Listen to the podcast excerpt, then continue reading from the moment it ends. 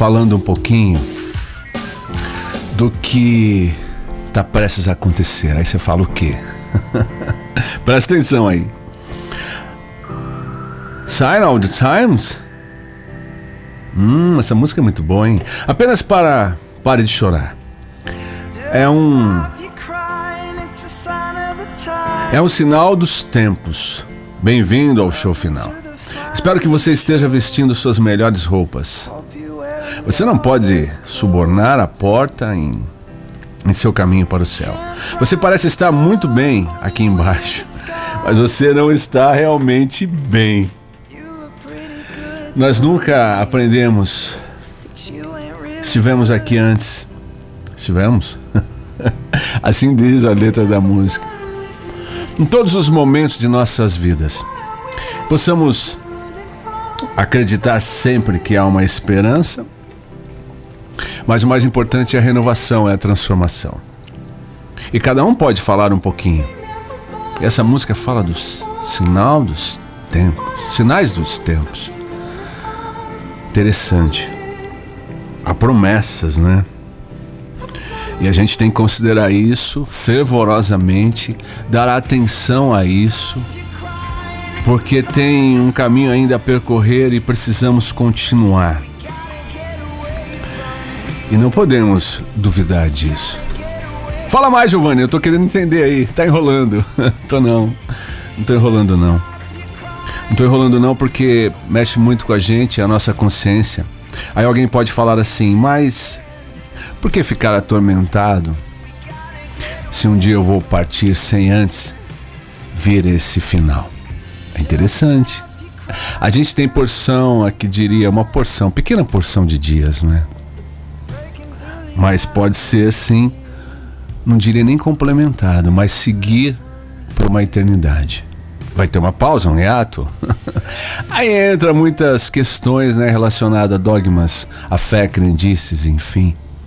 Cada um vem com uma interpretação. Mas morremos?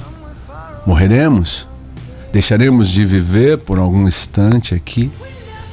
E daqui a pouquinho, logo mais, continuaremos transformados, incorruptíveis? Como você quer entender? Mas o mais importante seria agora por uma vinda especial para uma nova vida. É justamente aquela que para aquele que está esperando, aquele que está aguardando ansiosamente a volta do Mestre. Embora está muito claro que Jesus disse: Eu vou e volto, estarei convosco até a consumação dos séculos. Naturalmente, ele já está aqui, em espírito em todas as partes, e aquele que quer recebê-lo está sim, ele está dentro, porque aí somos habitáculos, morada do Espírito Santo e Jesus em nós. Isso é muito importante em nossas vidas. É uma boa reflexão. E aí a gente continua. Essa conversa aqui iria tão longe. Gostaria muito de ter esse tempo para poder falar a respeito, que aí poderíamos detalhar. Mas deixa eu ler uma passagem aqui.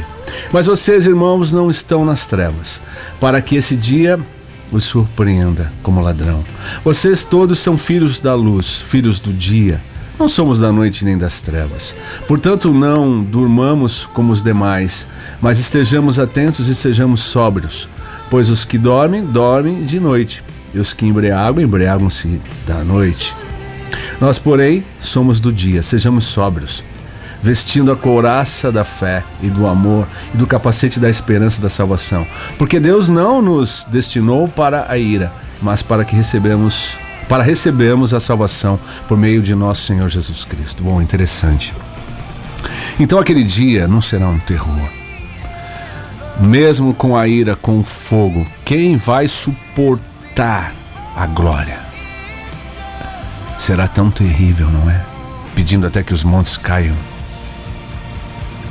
sobre esses mesmos que não querem suportar a glória do divino Deus.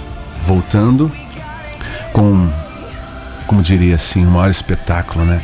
Que o ser humano poderia ver.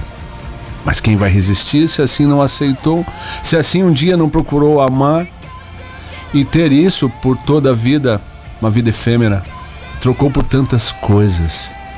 E agora, findando todas essas outras, a gente não consegue se renovar, não consegue tomar esse sentido da vida e buscar a vida pura, verdadeira.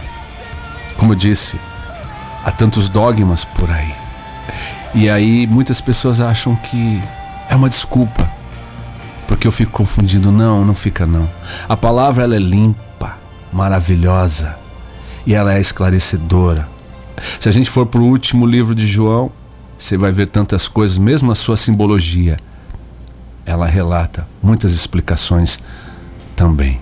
Mas é o que importa para a gente chegar no final com esse livro maravilhado, porque a gente espera a volta do Filho do Deus vivo.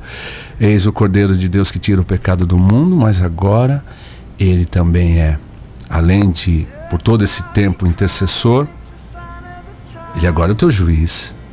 E por muito tempo ele foi seu advogado. E ele também é seu salvador. E aí? O que você está esperando agora que ele seja para você? Então vai refletindo aí. Como eu disse, seria muito longo, eu gostaria, mas eu tenho que terminar aqui e a gente vai refletindo, aguardando.